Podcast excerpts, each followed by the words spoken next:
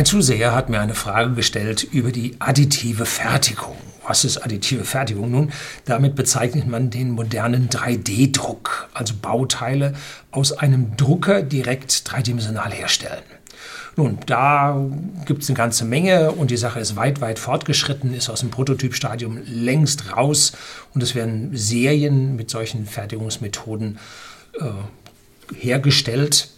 Und heute möchte ich da so ein bisschen drüber reden und mich auch um die Frage dieses Zusehers kümmern, was da alles an gesellschaftlichen Änderungen auf uns zukommt. Bleiben Sie dran.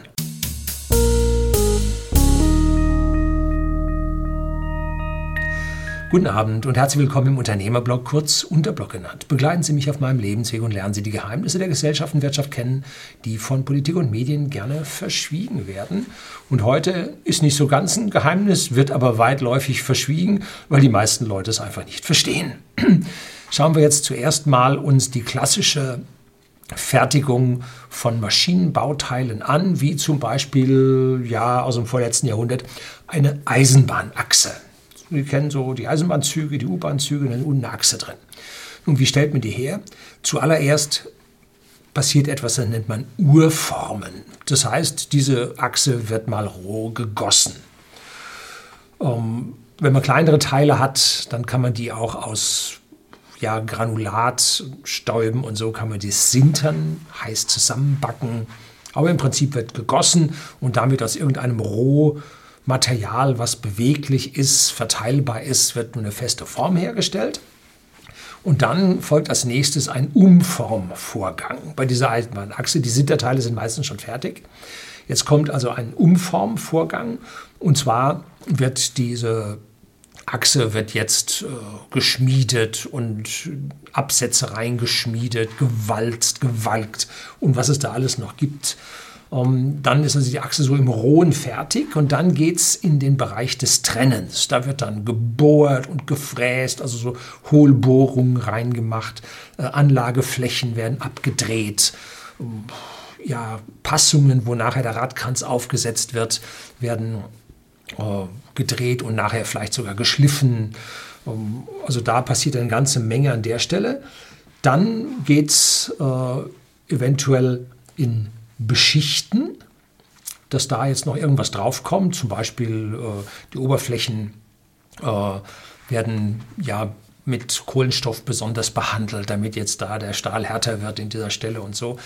Ähm, und dann zum Schluss kommt jetzt noch ein Härten, vielleicht auch ein Glühen mit dazu, um das Gefüge nun so kristallisieren zu lassen, wie man das haben will. Viele, viele Fertigungsschritte, die hier ablaufen. Und das passiert bei vielen, vielen verschiedenen Teilen. Nicht alle, sondern zum Beispiel eine Achse beim Auto, wenn man da so einen Achsschenkel hat, der wird gegossen und dann wird der natürlich auch gebohrt und manche werden vielleicht auch noch gehärtet, aber die meisten jetzt schon nicht mehr, ist man gut genug damit dran. Ja, so, und das kann man jetzt alles durch einen einzigen Schritt, nämlich durch 3D-Drucken, ersetzen. Das alles fällt weg. Natürlich noch keine Eisenbahnachse, natürlich nicht. Aber äh, die ersten Prototypen macht man zum Beispiel bei Häusern. Großen Kran drüber, große Brücke. Und jetzt fährt man da drüber und trägt die einzelnen Schichten auf und baut. Und da, wo ein Fenster kommt, lässt man aus und dann äh, baut man da aus einzelnen Schichten Häuser auf. Äh, oder Raketentriebwerke. Hier mein Modell von der Falcon 9 das wurde aus Kunststoff im 3D-Druck hergestellt. Gut, das lange Teil nicht, das ist ein Rohr, das war ihm zu viel Arbeit, da hat er so ein normales äh, DN, was ist das, 70, 80 Rohr für hergenommen. Aber die anderen Teile, so wie Kapsel und Düsen und so im 3D-Druck. Und es geht sogar noch weiter.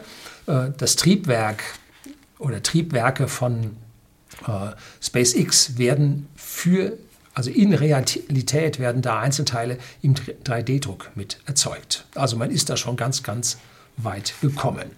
Und jetzt kommt also die Frage von dem Zuseher. Erst einmal wünsche ich Ihnen frohe, gesunde Weihnachten. Da sehen Sie, ich arbeite gerade alte Mails auf. Ich bin ein regelmäßiger Zuseher des Unterblog-Kanals auf YouTube und möchte mich bei Ihnen für die Weitergabe des Wissens und das Teilen Ihrer Gedanken bzw. Anregungen bei Ihnen bedanken. Ja, herzlichen Dank. Ich freue mich, dass Sie zuschauen. Äh, wenn Sie noch nicht abonniert haben, äh, ich bitte um ein Abo, das bringt die Verbreitung meines Kanals an dieser Stelle ein Stück weiter. Ich persönlich nutze diese Informationen, um mir selbst ein besseres Bild von der Welt zu machen und mir meine eigene Meinung zu formen. Von Ihnen kann man einiges lernen. Dankeschön.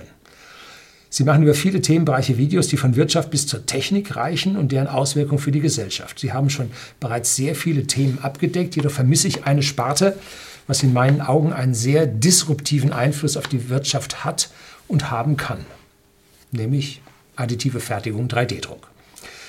Meiner Meinung nach belächeln viele Menschen das Thema bzw. die Möglichkeiten, die diese Technologie bietet. Außerdem wird daran viel zu wenig geforscht und investiert bezüglich Fertigungsgeschwindigkeit und Prozesssicherheit. Das glaube ich nicht. Ich glaube, da wird massig dran geforscht. Es ist halt bloß nicht medial, auch in Fachmagazinen, nicht so sehr sichtbar. Ne? Ähm, was früher ein Riesenaufwand bei der Teileerstellung war, ist heute fast ein Klacks. Selbst bei Bauteilen mit komplexen Geometrien ist fast alles möglich, ohne über die Fertigungsart oder die Aufspannung an der Fräsmaschine nachzudenken.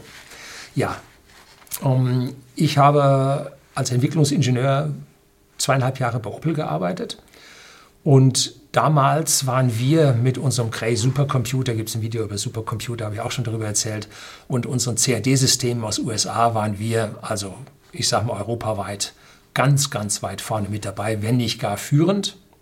Und da hatten wir einmal ein Bauteil, ein Differentialkäfig.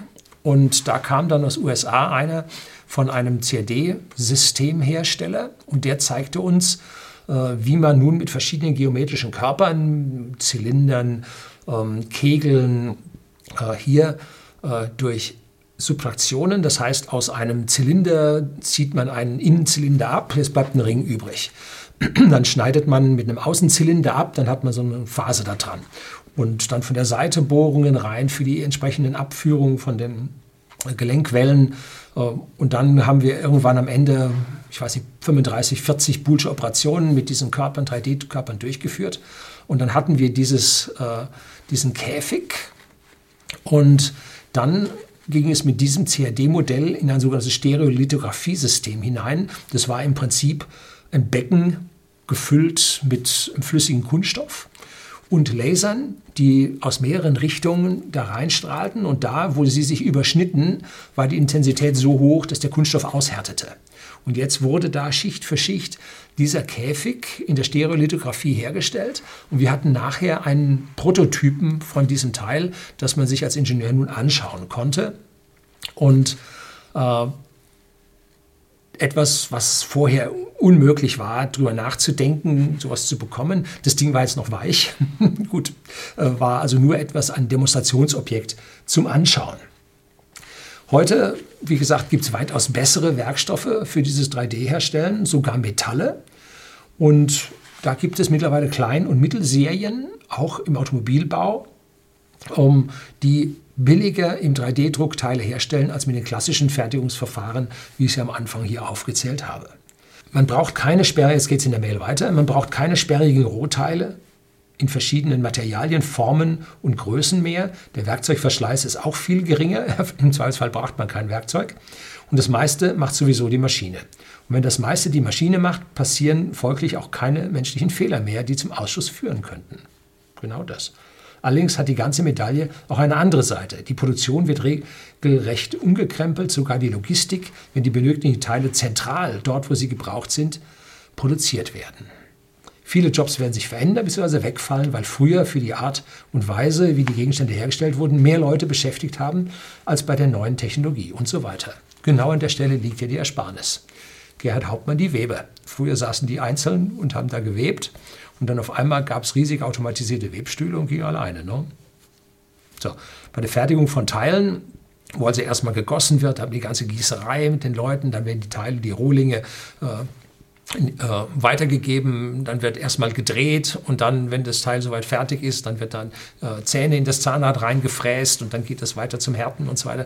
Und das kann man heute, etliche dieser Abschnitte kann man dann herstellen wenn ja die Last auf diese Bauteile nicht zu hoch ist, äh, beziehungsweise man müsste dann diese 3D-Druckteile nachher noch thermisch behandeln, im Prinzip ändern, härten, äh, glühen und so weiter, dann nachher noch mit ausführen.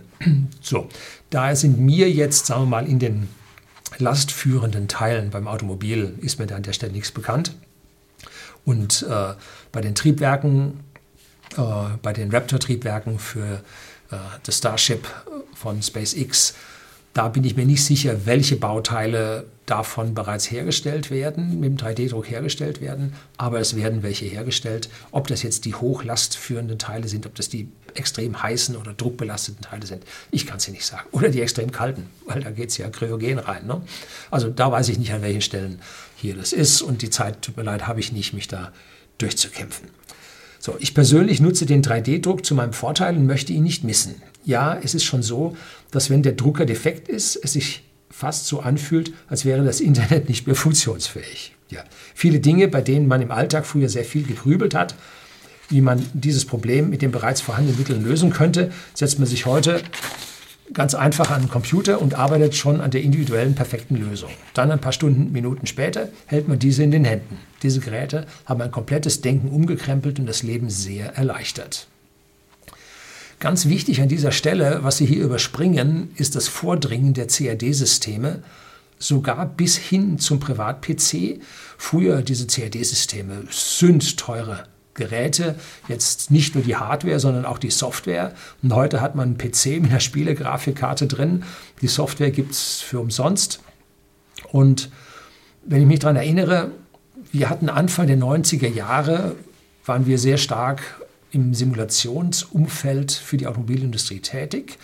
Da war ich schon lange nicht mehr bei Opel, sondern habe für die Automobilindustrie, für äh, eigentlich alle namhaften Automobilhersteller in Deutschland gearbeitet, auch Lkw-Hersteller.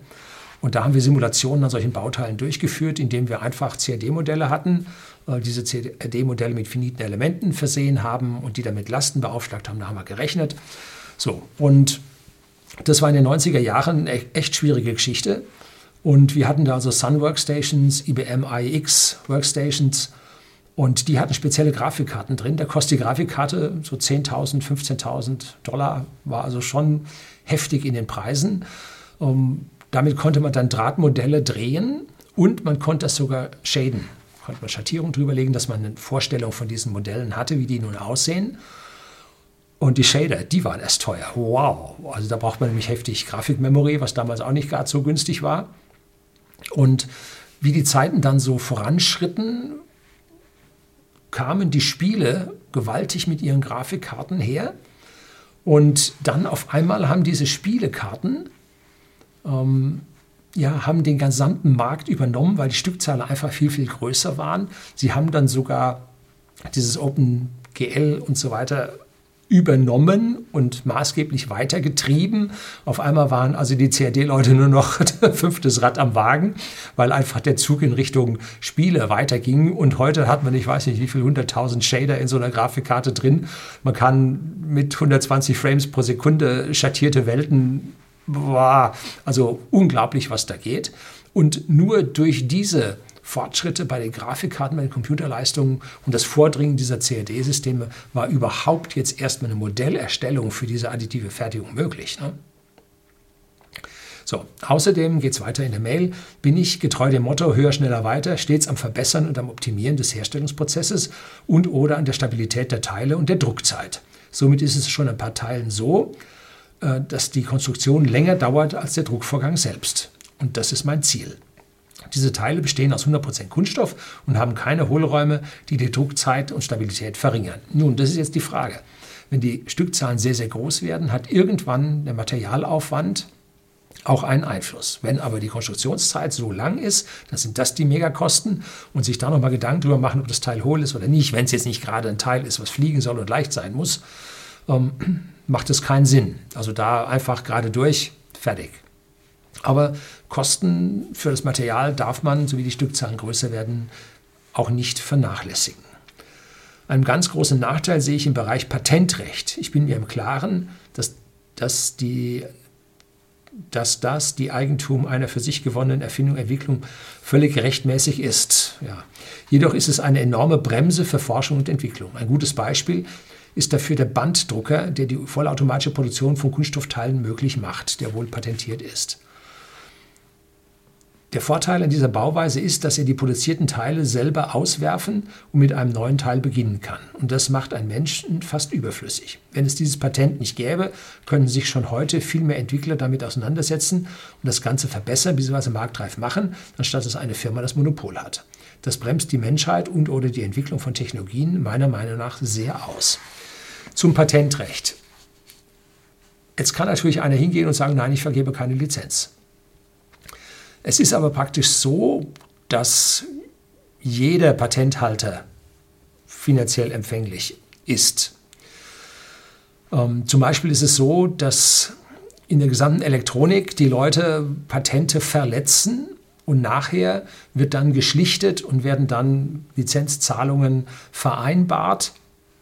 Äh, und dann gehen halt von irgendeinem Smartphone, gehen dann halt äh, 10 Dollar an den Patenteinhaber. Da gibt es riesige Gesellschaften, die diese Patente halten und vermarkten. Und ich halte diese Patente auch für schädlich. Nicht vom Prinzip her, denn dieses Patent soll ja eine gemachte Investition schützen, damit, sie, damit jemand überhaupt diese Investition tätigt.